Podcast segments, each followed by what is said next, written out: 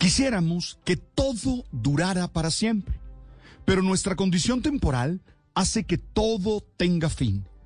Y si queremos ser felices, tenemos que aceptarlo y aprender a enfrentarlo con inteligencia, responsabilidad y libertad.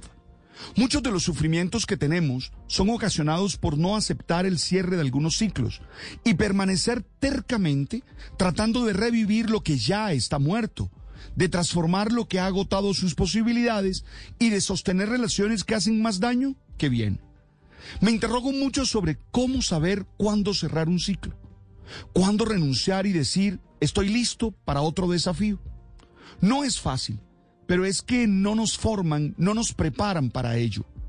Ayer, cuando leí la noticia de que el director técnico Marcelo Gallardo había decidido poner fin a su ciclo en River Plate después de ocho años de dirigirlo y de conseguir 14 títulos, pensaba en cuántos siguen aferrados a oficios, a encargos, a relaciones, a proyectos que ya no dan para más, que ya no los motivan, que no les permiten crecer y que han generado situaciones tóxicas, pero siguen allí, aferrados y sin querer evolucionar.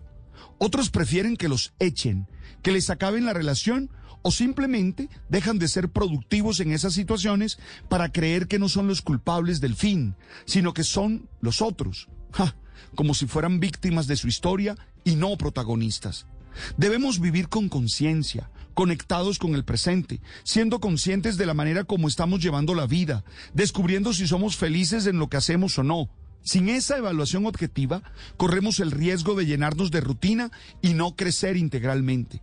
Es importante saber soltar, entender que algunas realidades nos dañan más en la medida en que las retenemos codiciosamente dar gracias por lo vivido, entendiendo que la vida exige nuevos aprendizajes, experiencias y desafío, confiar y crecer en lo que podemos hacer con nuestras habilidades y capacidades y ser valientes, porque en el futuro tendremos oportunidades que seguro seremos capaces de aprovechar.